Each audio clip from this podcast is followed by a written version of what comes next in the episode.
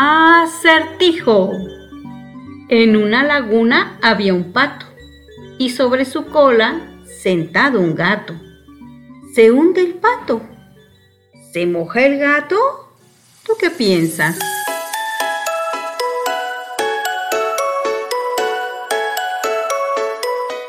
Historias del mundo para contar. Una hora en la que vivirás múltiples vidas en diferentes espacios y tiempos.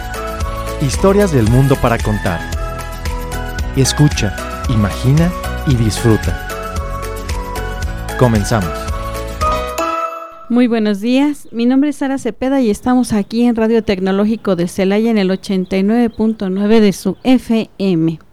Con un lunes más, un poco más fresco cada vez, estamos acercándonos ya a la época en el que el frío domina eh, el ambiente. No hace mucho todavía usábamos el abanico, prendíamos el ventilador o salíamos simplemente a platicar al patio o al jardín de nuestra casa porque realmente el calor era demasiado fuerte. Pero miren, el tiempo pasa y vamos eh, abrigándonos, nos vamos poniendo el chaleco, nos vamos poniendo la chamarra y eh, algunos ya gorrita por ahí. Bueno, pues iniciamos la semana y espero que para todos sea una magnífica semana, que sus planes se realicen y que cada día seamos felices. Hoy les voy a presentar eh, una obra, una obra de, de este, bueno, no una obra, sino una lectura de un eh, personaje muy importante de aquí de Celaya. Es un personaje que, bueno, durante mucho tiempo este, ha, ejercido, ha ejercido el, el trabajo la dedicación, la docencia de, de ser artista. Y además de ser artista, de hacer composición de arte, eh, pues también es, un, es una persona que ha logrado posicionar, dirigir, eh, estructurar pues un museo, el Museo de Arte Octavio Campo, que lo dirige el maestro Moisés Argüello y al cual le damos la bienvenida y le agradecemos mucho que haya aceptado la invitación. Maestro Moisés, muy buenos días. Buenos días, Arita, gracias por la invitación y gracias a la radio que existe aquí en este instituto tan importante. Sí, ¿verdad? sí, no, pues es, es, muy importante este medio de comunicación y que esté aquí en el instituto, pues mucho mejor. Y pues estamos a las órdenes, Sarita. Sí, maestro, mire, ¿qué cree que traje? Mire qué bonito. Ah, sí, el, catálogo. Sí, un catálogo, pero además de un catálogo es toda una, este, es toda una mención de diferentes artistas que, refiere, que se refieren a usted como persona y a su trabajo, ¿verdad? sí, eh, yo aquí me quedé sorprendida porque la mención viene desde 1989 y termina en el 2009. Diferentes artistas, ¿cómo han ido observando su, su trayectoria, maestro? Sí, pues eh, eh, yo, bueno, yo me inicié, como se ha comentado ya, estudiando en Casa de Cultura, pintura y dibujo, eh, después pues se agregaron otras este, serie de estudios y, y, pues igual mi producción plástica, ¿no? Y la combinaba junto con la promoción, con la museografía y pues me fue ganando la, la promoción y la museografía. Y este catálogo al que te refieres es eh, de una exposición que eh, realicé en 2014, que se presentó allí en la Galería Jorge Alberto Manrique de Casa de Cultura que se llamó Revisiones. y, pues es precisamente eso, una especie de retrospectiva, de memoria, de, desde los primeros trabajos como estudiante ah, y todo el proceso de cómo se fue este, pues modificando en diferentes etapas. Eh, y, y, sí, efectivamente, eh, tuve la fortuna de, de contar con eh, escritos, textos, opiniones de reconocidos críticos de arte, de artistas, y, pues está precisamente ahí el maestro Jorge Alberto Manrique, que era, fue un crítico historiador del arte muy importante, que precisamente lleva el nombre de una de las galerías que está ahí en Casa de Cultura, y entre otros como Carlos Blas Galindo, como el maestro eh, este ah, Tomás Parra. Tomás Parra, que es él es pintor, pero escribe también. Eduardo Cerecedo. Este, Eduardo Cerecedo, que es poeta. Eh, ¿Quién más? Este. Maestro, antes de que sí. ¿qué le parece que leemos este pedacito de, del maestro Eduardo Cerecedo? Sí. Dice, Moisés Argüello ha sabido dominar la ausencia y ha sustituido estos instantes por soledad que se forja en el manejo de las formas del tiempo. Mire nada más, si es un poeta, ¿eh? Sí, sí. Es ahí donde los ritmos van escalando su aspereza en el rigor extraído del espíritu, con esa templanza y con el reforzado con la energía cotidiana. Marcha el artista, un gladiador que se impone al curso silente de la vida. El pintor hiere unos, unos mundos, crea otros, pero en su labor creativa se inventa. Maestro, qué, qué halago, ¿eh? Sí. qué bonitas palabras. Sí, sí, un gran escritor, el maestro Eduardo Cerecedo. Antonio Espinosa. Antonio Espinosa. Enrique Franco. Enrique Franco, un gran amigo, todos grandes, Camilo amigos. Aguilar. Camilo Aguilar. Eh, Carlos Blas. Carlos Blas Galindo. Luis Carlos Emerich. Luis Carlos Emerich, sí. Y José sí. Manuel Springer. Springer. Y, ¿Quién más? Camilo, Jesús Martínez. Jesús. Martínez, el grabador. Eh.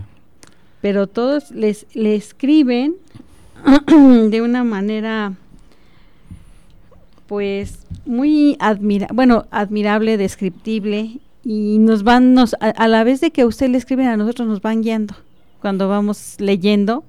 Sí, nos, pues son como un medio de, entre la obra y el, eh, es como el, en los recorridos mediados que se dan en los museos, este, el mediador o el guía, pues es el intermediario entre el contenido de la obra, lo que hay en la obra y lo que se le transmite o se le sintetiza para que el, el visitante este, pueda comprender más o disfrutar más. Eh, hay quienes no les gustan los recorridos, quieren llegar y apreciar la obra y qué bueno, ¿no? Pero hay quienes sí. Este, sí, yo sí. creo que eso es educación. Alguna, hace algunos, algún tiempo hablábamos que teníamos que educarnos, ¿no? Que teníamos que, uh -huh. que eh, este, entrar a este mundo de los museos, pero como un sistema cotidiano de educación, visitarlos e irnos educando, tanto dándonos el tiempo de los recorridos y dándonos el tiempo, pues, de de, de, de, observar la obra, ¿no? Es algo que uno tiene que aprender, es algo que se aprende, ¿no, maestro?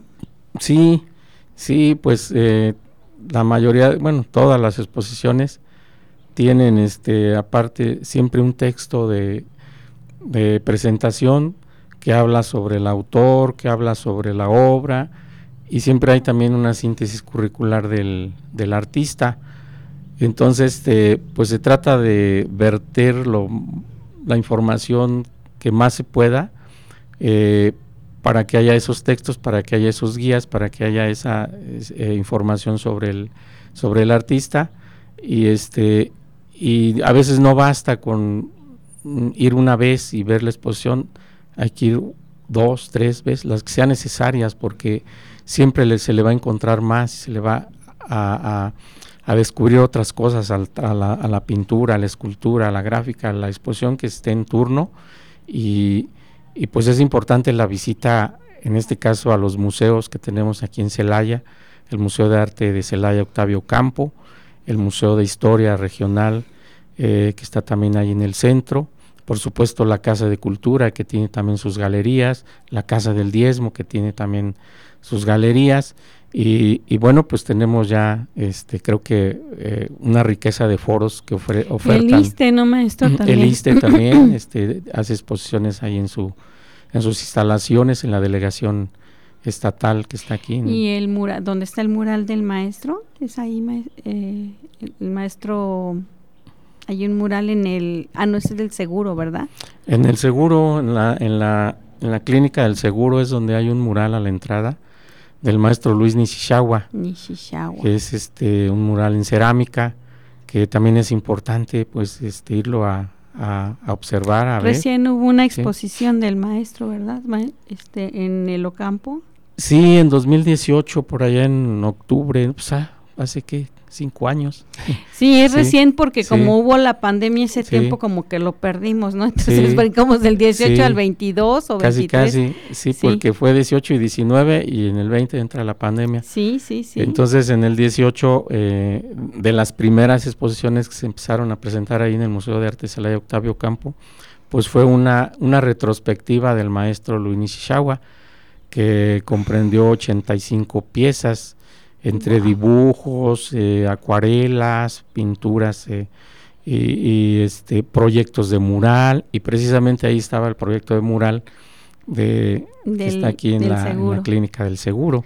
Maestro, ¿y cómo se hace una selección de obra para exposición? ¿Cómo se realiza eso? Pues eh, ¿Es, temático, es por técnica, ¿cómo se hace, maestro? En el caso de que el artista tenga varias varios temas, ¿no? Sí, eh, y que tenga mucha obra.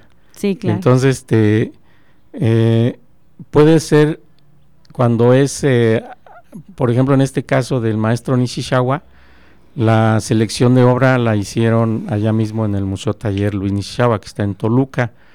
me comentaron en ese entonces que era la mayoría de la obra era inédita porque el maestro recién había fallecido.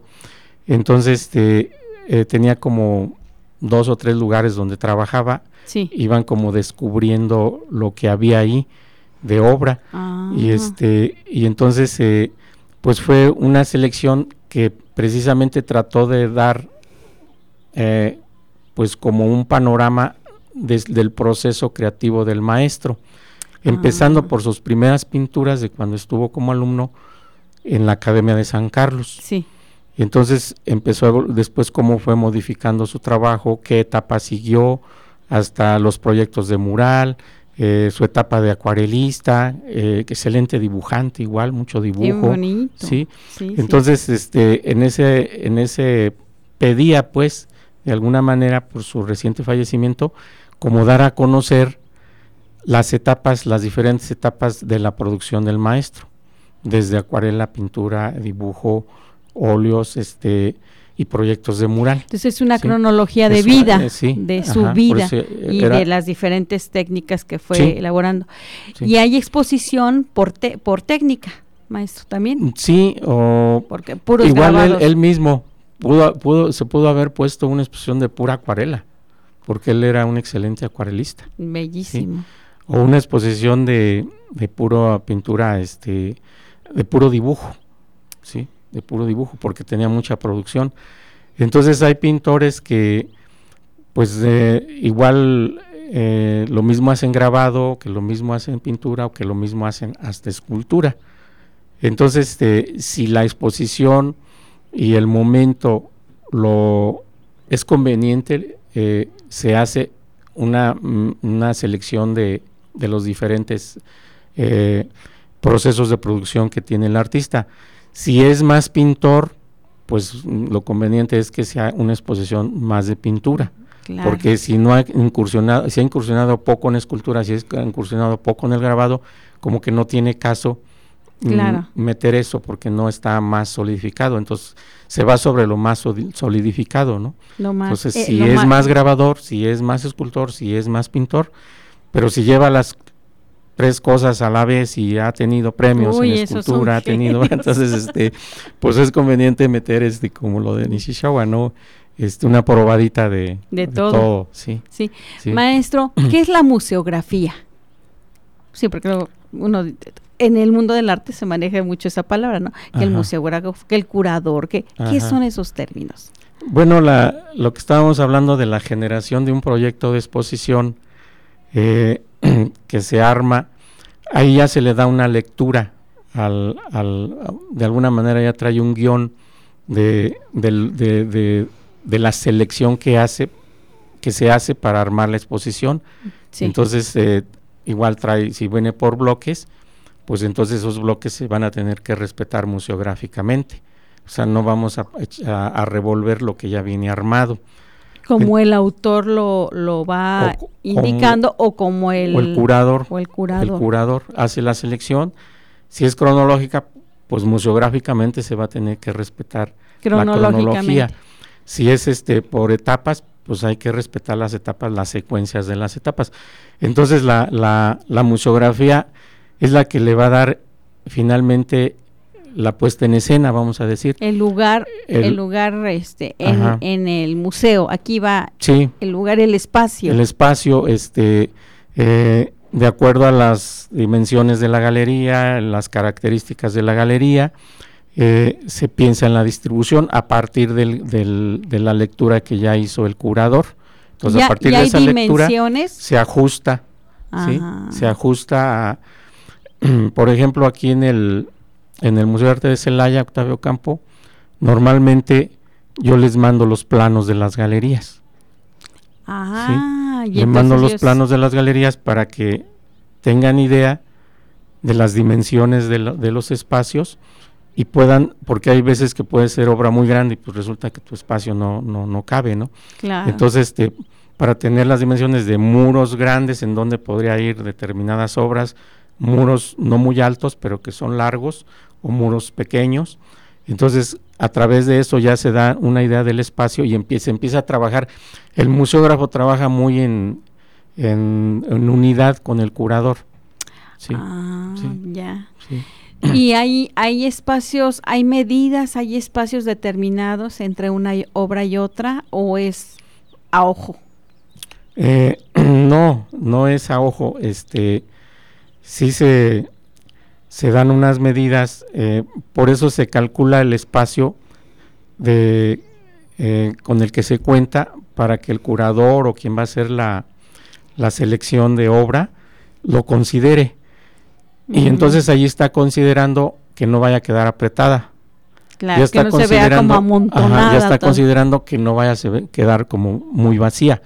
¿Sí? Claro. Entonces, este, ya una vez que llega, a la hora de acomodarse, pues normalmente entre una obra y otra mm, puede ir un metro de separación para que pueda apreciarse lo mejor posible. Y descansa uno como observador, ¿no? Sí, Fíjese, maestro, que estuvimos en Zacatecas este año, sí, este año, y estuvimos en el Museo de Pedro Coronel, en, en donde tienen una, bueno, yo estaba muy interesada porque tienen una selección de títeres, sí, ¿no? De Aranda, de los títeres Aranda.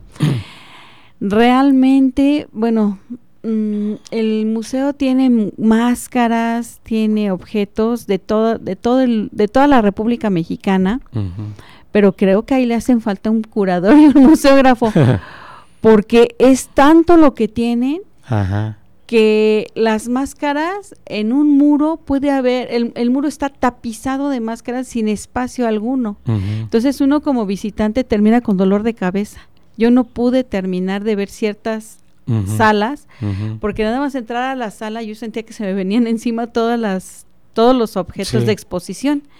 Bueno, obviamente sí fui a los de títeres, ¿no? Que era el que estaba más eh, mejor eh, diseñado porque pues iba por tema, el, tema de, cómo se trabajaban.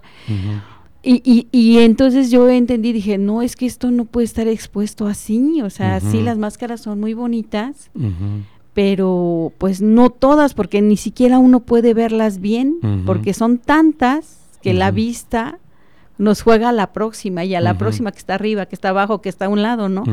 Y termina uno ya no apreciando de realmente la belleza. Sí, está saturado, entonces. sí, muy saturado. No se, no se, no se aprecia como dices. Y el orden el orden había vasijas, unas vasijas muy bonitas, que eran unas de Michoacán, otras de Chiapas, otra, pero no correspondían ni a la época ni a la técnica. Simplemente eran vasijas. Entonces yo decía, bueno, ¿y aquí cuál fue el orden? que, o sea, ¿quién? ahí es donde entra la curaduría. Exacto. Darle una lectura, darle un orden. Eh, eh, igual puede ser por regiones. Igual puede ser nada más de lo que se produce en Zacatecas. O sea, empezar a ver las secciones que podrían este, abarcar y, a partir de ahí, pues darle una buena museografía. Sí, porque piezas bonitas, muchas, muchas, de veras. Uno dice, qué bonitas piezas. Pero no se termina, uno no termina de ver, bueno, yo no terminé de ver el museo por este, por este, esta saturación que había y ese desorden, porque decía, bueno, estoy viendo de, de dónde, ¿no? Y bueno, se aprecia obviamente pues porque es arte mexicano, arte popular y porque a uno le gusta. Pero creo que sí es muy importante este tema que usted nos, nos, nos desarrolla eh, porque tiene una razón de ser que un museo tenga ciertas dimensiones y cierto orden, ¿no? Para que se puedan apreciar las obras y uno pueda hacer la lectura del artista y la propia lectura del, que está observando. Sí, porque eh, lo que comentas de de que te cansa el ver este tantísima pieza. La museografía es, eh, de alguna manera, es, es este el hacer agradable el espacio, el hacer este que el visitante eh, se vaya, vaya, lo vaya recorriendo y las piezas que él va encontrando lo, vayan de alguna manera jalando hacia el recorrido. Que, que, que se sienta de manera didáctica en este caso, que se sienta de manera visual, en color, en tamaños, una armonía.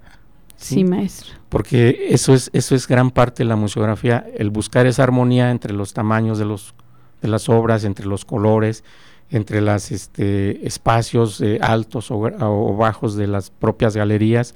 Entonces, ¿qué obras son convenientes poner aquí a partir precisamente de la lectura que el curador ya dio.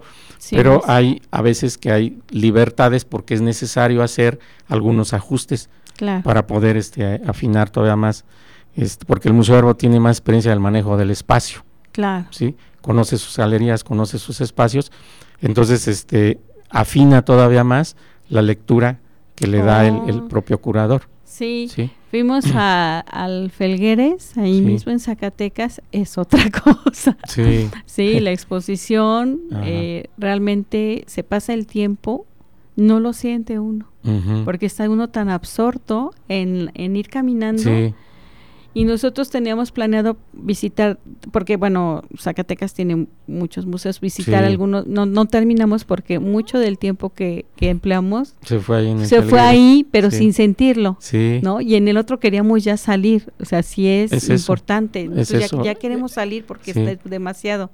Y del Felgueres nos quedamos ahí.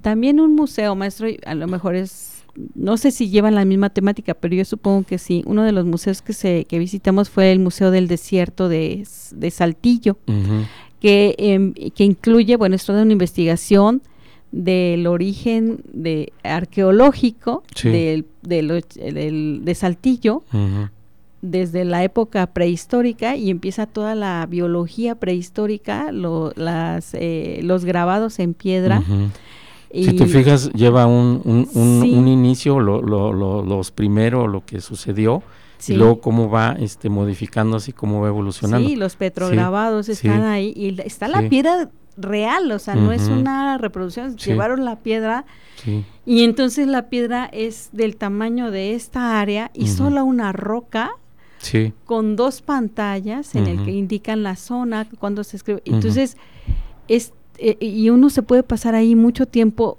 observando los grabados que tienen no sé cuántos años. Y bueno, vamos y luego vamos a la zona de dinosaurios y todos los esqueletos colgando enormes. Y de ahí nos vamos a la zona de las aves, cantidad de aves. Y bueno, y uno pues se la pasó desde las 8 de la mañana hasta las 8 de la noche. Y lo único que dice uno pues necesito una banco, te, te tiras en el suelo a descansar los pies, ¿no? Y las tortas pero es tan rico y tan bien expuesto que no te vas. Sí. O sea, no puedes irte y, y entonces dices, tengo que regresar porque me faltó. Y, luego termina el museo con vida animal. Están, están ahí los coyotes, ahí, está, es un zoológico, ¿no? Entonces, lo que usted dice es cierto, o sea, si no hay espacio, si no hay esta, este orden, esta estructura del museo, es un fracaso. Sí, Sí, este, eh, normalmente se debe tener cierto margen de tiempo para madurar la museografía. Este, por ejemplo, yo trabajo con planos ya sé que ya se los mandé, me mandan la relación de obra, todas las imágenes con dimensiones y todo, y entonces yo empiezo a distribuir así este en el plano eh, a partir de las imágenes. Entonces yo, voy avanzando ya en la museografía al ir distribuyendo en las y cuando llega ya es menos el ajuste que se hace. O sea, ya, ya estaba aquí, estaba aquí, estaba aquí. Y si es necesario se hace ajuste, porque también es diferente de trabajar con imágenes a trabajar con la obra en físico. Ay, maestro. Mire, voy a leer una introducción de Enrique Franco Calvo que dice, este, no sé cuántas veces he caminado en la noche al lado de Moisés Argüello, no sé cuántas noches nos queda aún por caminar, en las que desesperadamente a veces tendremos que hablar sobre la vida y más sobre lo de lo que de ella se obtiene el arte. Bueno, pues vamos a un corte con esta con esta lectura y regresamos. En un momento regresamos a Historias del mundo para contar.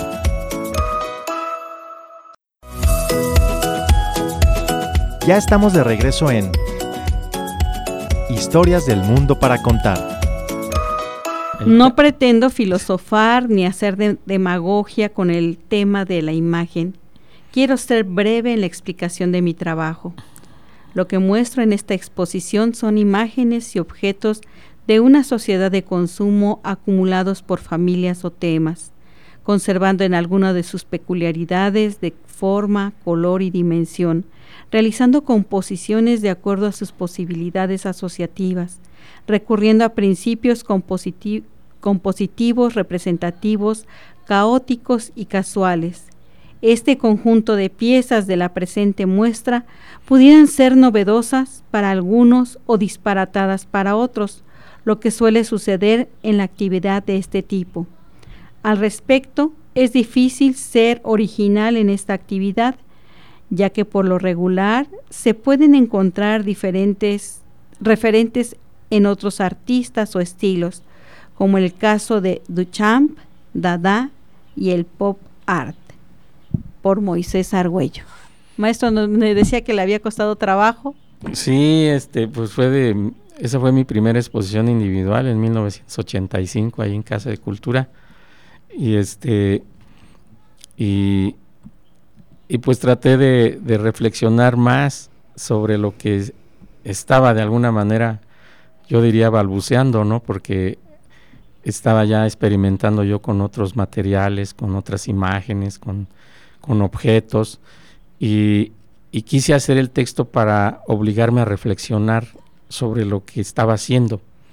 Y, este, y por eso, eh, eh, pues sí, er, era como qué estoy haciendo, por qué estoy haciendo esto, qué, qué contiene mi exposición, qué contiene mi trabajo. O sea, por eso me costó mucho trabajo, porque era, era una reflexión. Era una reflexión, sí. Maestro, ¿y es actual su texto?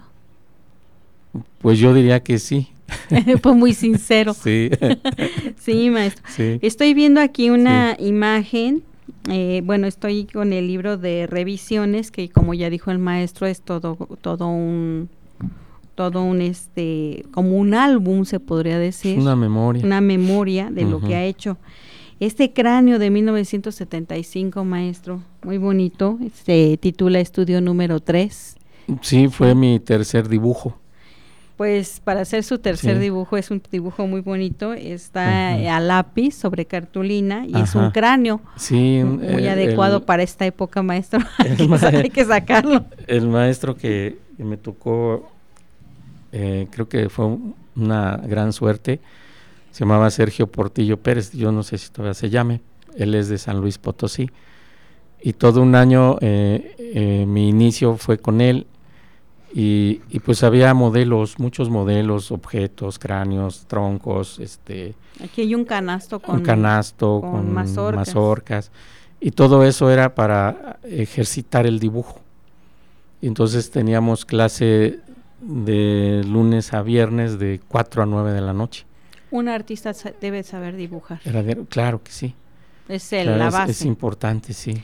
Ese sería eh, eh, como, en, como en nuestra en nuestro oficio de, de, narración o de expositor, de promoción lector, nuestra base debe de ser este escuchar y escribir. Sí, y en este caso el dibujo es te, te, te, enseña a observar, te enseña a proporcionar, te enseña a manejar las escalas tonales, te enseña a dar efectos de determinadas, este, si es tela, si es este, madera, eh, todo eso te enseña el dibujo. ¿sí? Maestro, el Museo Campo, ¿qué es el Museo Campo para usted? Pues es, eh, eh, es un proyecto muy importante que, que yo festejo, que, que se haya concretado y que exista. ¿sí? Es, mm, lo voy a comentar, es un proyecto que inició el ingeniero Juan Gerardo Cázares Patiño, que en un primer momento él fue director de Casa de Cultura. Sí. Estamos hablando del 99, 1999, cuando inició como director de Casa de Cultura. Después, en 2002, se crea el Sistema Municipal de Arte y Cultura, donde se fusionan todos los, los espacios que existían y, se crea una sola dirección. Y a partir de ahí se empieza el proyecto del museo, el Museo eh, eh, Octavio Campo. Eh, entonces estamos hablando que desde 2002 hasta 2018, que fue cuando se inaugura, pues fueron 15, no sé, 16 años. 16 años. 16 años, porque eh, pues es un, municipio, no es una ciudad capital. Entonces los recursos están un poco más escasos, entonces este, bajar los recursos pues fue titánico.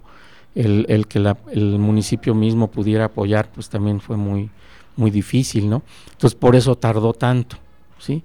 pero en gran parte él, él fue el que lo, lo, estuvo gestionando y lo estuvo llevando y lo estuvo llevando y, y este y pues él lamentó no haberlo inaugurado porque salió del Instituto de Articultura pero estaba ya para inaugurarse entonces este yo lo vi crecer lo vi lo vi, vi todo el proceso entonces este pues sé que fue muy difícil y pesado y, laborioso y que exista y que esté funcionando, pues para mí es un, un, acierto muy importante que se haya pensado en un museo. Y, y, cuando pues se me dice que yo lo voy a coordinar, pues yo, de entrada no, no, no, no, no estaba mm, pues no estaba contemplado, vamos, para que yo lo coordinara, sí. sino que pues un mes antes de que se inaugurara me dicen. Qué eh, sorpresa. Entonces sí fue, fue una sorpresa y fue este, así como, eh, este, se me vino así como a la cabeza, hay que echar a caminar un espacio, hay que hacerle una programación, hay que hacer, o sea, todo lo, o sea, llenarlo, llenarlo de actividades y este, hacerle un programa. Y, y, de hecho pedí, denme dos días de, de reflexión porque si es algo, es, es por supuesto que gratificante y, y agradezco que se me tome en cuenta pero no es para dar de brincos también, es, es una responsabilidad muy grande. Y grande y de mucho trabajo. De mucho trabajo. Entonces ya tomé la decisión y dije, bueno, adelante, es un reto es un reto, me voy a quitar la idea de que es un museo. como yo estaba en, coordinando las galerías de Casa de Cultura y Casa del Diezmo, yo voy a pensar que son galerías. Eso, eso fue lo que me metí a la cabeza. Con más, más estricto el, el trabajo, con más este rigor, eso sí, pero son galerías. Y, así, y así empecé, sí. Maestro, pues fíjese que sí, yo cada vez que lo veo está metido usted y ya está en una planeación, llego y está en la siguiente planeación y se la va de planear. Y efectivamente esto no se acaba, ¿verdad, maestro? Sí, sí. Eh, socialmente, ¿cómo fue recibido el museo? Mm, yo creo que fue bien, o sea, fue algo... Eh, eh, voy, a repetir nuevamente, es, es una ciudad no, no grande, es, eh, es provincia, en el, no en el sentido peyorativo, pero es, una ciudad de provincia, no es una ciudad capital. Entonces el hecho de tener un museo de este tipo, y lo digo porque la gente que ha venido de la Ciudad de México a exponer, o gente que ha venido de otros lugares eh, y que conoce de museos, se sorprende con las eh, instalaciones, con, con, todo el equipamiento que tiene el museo, se sorprende y, se sorprende por lo que estamos ahí presentando también como exposiciones. Entonces, este, eh, en una ocasión una crítica de arte dice es que me sorprende que en una ciudad pequeña de provincia existe un museo de, este nivel. Exacto. A eso quería llegar, maestro. El nivel del museo es un buen nivel de museo. Sí, sí, lo estamos, eh, eh, en, cuanto a infraestructura, es un, es un museo que tiene todas las condiciones, con sus sistemas de aire acondicionado, con sus sistemas de seguridad, sus con sus custodios, con este el servicio de todos los servicios pues de, que debe las pinturas tienen que tener una una temperatura especial sí. o bueno en, la, las obras sí esos están los sistemas de, de, aire acondicionado y de alarmas y, de alarmas y de seguridad y, y, todo eso. Entonces eh, todo eso eh, vamos vamos a decir está está puesta a la mesa está puesta a la charola para que nos para que pueda recibir exposiciones muy importantes Sí, porque esas exposiciones importantes no las prestan si no hay esas condiciones en, el espacio. Entonces, este, eso es lo que nos ha abierto también en gran parte las puertas para que vengan colecciones importantes.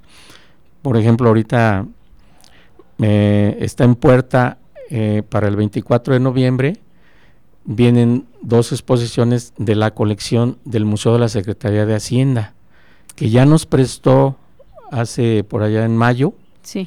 Nos prestó lo de Manuel Felguere, lo de Vicente Rojo, lo de Feliciano Béjar. Sí. Sí. Pero, como sabemos, eh, bueno, vieron todas las condiciones, vieron todos los requisitos que cubrimos y el manejo y el, pues tratamos de ser profesionales en el trabajo. Sí, Entonces todo eso lo, lo valoraron y nos volvieron a prestar dos exposiciones. Oh, qué maravilla. Y vienen 24 el 24 de noviembre. Pues ahí está la invitación. Es una revisión de, de lo que sucedió en la pintura en la década de los 80s y los 90s. Ah. ¿Sí?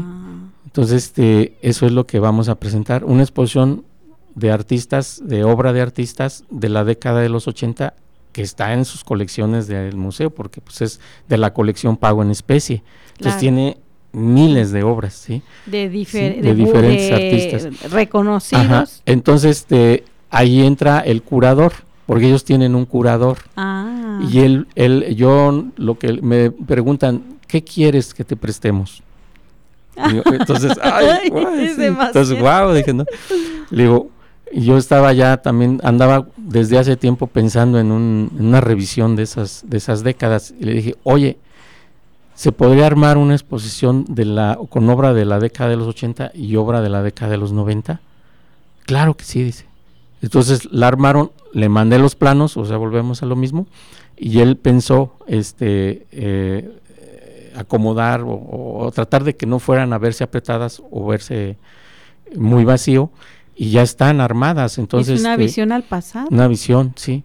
Y muchos de esos artistas ahorita eh, son siguen vivos y, son bien importantes. Entonces, este, eh, es lo que vamos a tener ahí. Maestro, híjole, este, estos temas eh, realmente yo quisiera seguir y seguir y seguir. Es una hora lo que tenemos bien poquito. Y yo, antes de que termine el programa, dos cosas. Una, volverlo a invitar, que nos siga usted platicando sobre todo, todo, el proceso de, cómo se maneja un museo, cómo se obtiene obra, todo, todo lo que interviene y, bueno, un poco más de usted, de su trayectoria, pero también quiero que nos exponga ahorita los talleres para la forma, para el cómo el museo también contribuye a que a que haya formación de artistas, ¿no?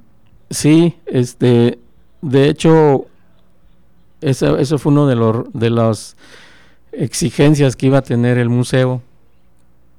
Eh, pues no nada más eh, generar programa de exposiciones, ¿no? Sino eh, generar actividades académicas. Claro. En este caso, conferencias. talleres especializados dirigidos a, quienes gusten seguir ampliando sus conocimientos o quienes gusten introducirse en la en la este, eh, realización de, escultura, de grabado, de pintura, de este, artesanía. Entonces se buscan eh, maestros especializados que tengan también experiencia de haber dado clases y que, y que la practiquen, ¿sí? Para que sepan de lo que están enseñando, que por cierto tú tomaste un taller, ¿no? Un taller de, encausto. Entonces, este, pues el maestro es especializado en encausto, él, pinta nada más encausto y, y, este, y al temple también. Entonces, este, de eso se busca, se trata de que, de que sean este, pues sí son muy rápidos, pero que sean muy nutritivos. Sí. que sean muy enriquecedores. En esto yo quiero, bueno, comentar algo que comenté el día del, de, la, de la inauguración de la muestra, de los trabajos que se resultaron de ese taller. Y creo que es muy importante que el público lo sepa, lo, lo, dije ahí.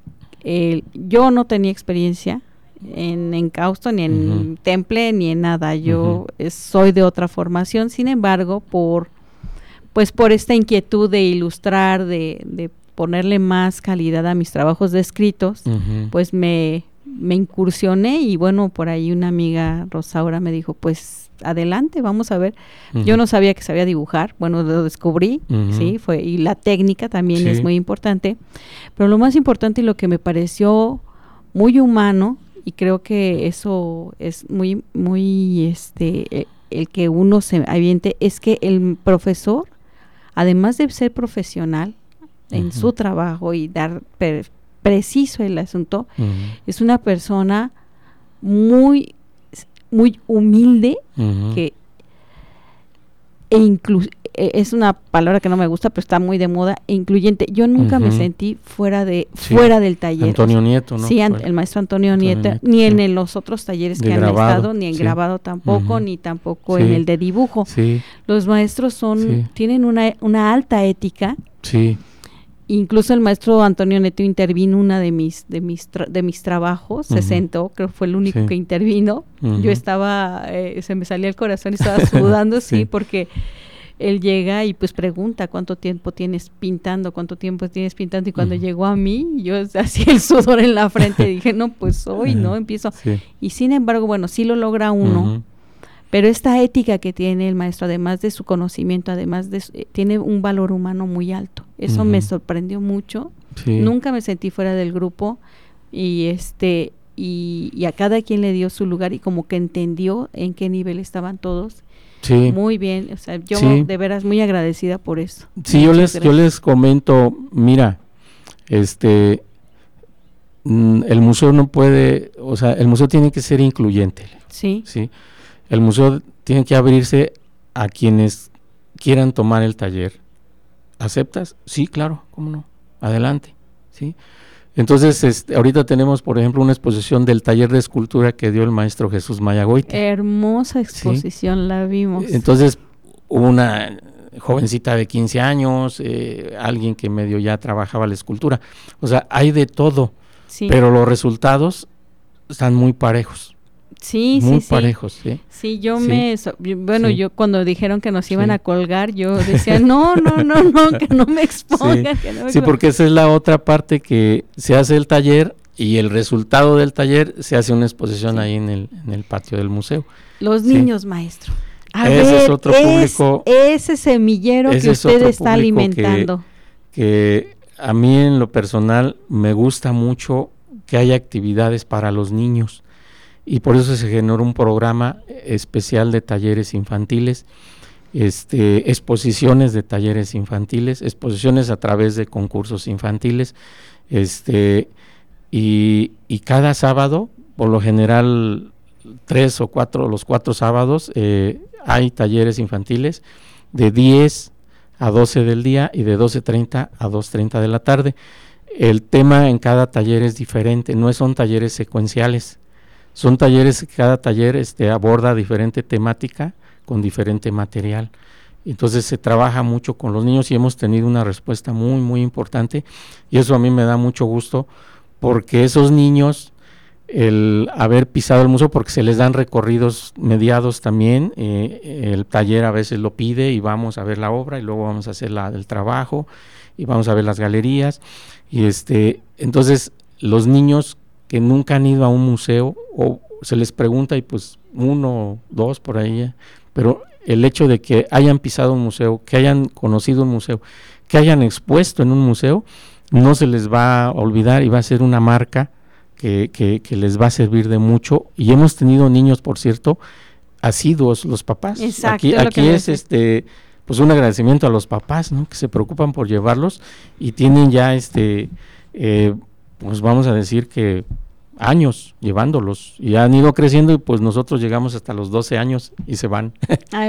sí, creo que eso es muy importante, creo que un semillero de niños, como bien dice, forma parte de su vida, es una marca de agua que queda ahí plasmada y esa no se le quita. Sí, les das, les, les tratas de, de que sientan que es, allí hay libertad, que allí hay creatividad, que allí hay espontaneidad, que allí no hay estereotipos o sea, les quitamos los estereotipos. Muy bien. Aquí vienes a, explayarte con el color, a partir de la lectura. Hace poquito se dio a partir de un cuento de este.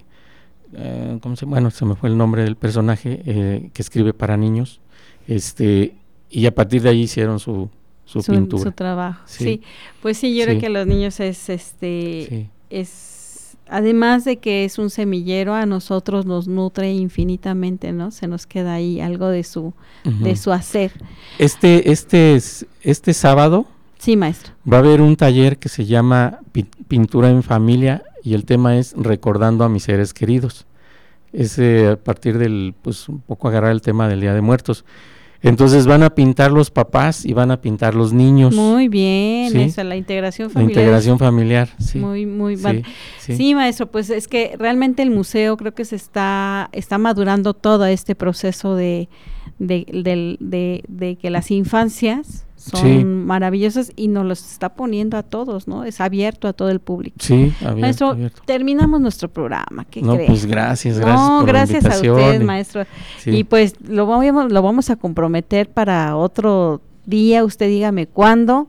Vea su agenda, sí, porque yo sé que está usted muy, muy ocupado, pero sí nos gustaría que nos siguiera platicando, pues para que nosotros nos vayamos educando y vayamos eh, entendiendo el porqué de una institución, el porqué de, de un museo, el porqué, por qué es importante que nosotros tengamos en nuestra sociedad, en nuestro espacio social, pues este, estos edificios que, que, nos, que nos presentan la belleza de la, del ser humano, ¿no? Pues sí, los invitamos a que lo visiten y que... El miércoles es gratis, ¿verdad? los miércoles es gratuito. Así es que ya saben, estamos ahí. Los esperamos, está abierto de 10 a 6 de la tarde, de martes a domingo. Bueno, pues ahí lo vamos a ver, maestro. Claro que sí. Pues muchísimas gracias a Radio Tecnológico de Celaya, a nuestros compañeros de cabina, a nuestro coordinador, Fernando, y pues a la institución que ha mantenido este mm, espacio tan importante. Es, es, la primer difusora de los institutos tecnológicos. Exacto, y además aquí ha pasado cantidad de gente, ¿verdad? cantidad de gente que ha pasado y que esperemos que muchos años más continúa, que, continúe toda la vida. Claro Bueno, pues mi nombre es Sara Cepeda y los invito el próximo lunes a que nos vuelvan a sintonizar. Recuerden que este programa se retransmite el sábado, igual a la misma hora, y después el lunes entra a Spotify para que se vaya a la nube y lo puedan mm, ustedes oír a la hora que quieran. Muchas gracias y muy buen día.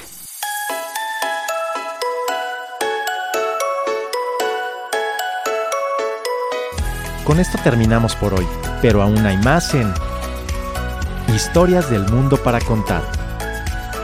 ¿Sabías que un mosquito aletea mil veces en un segundo?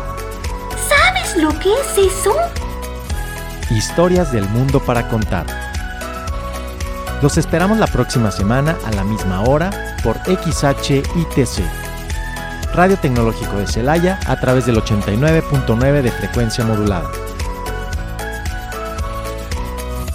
El sonido educativo y cultural de la radio.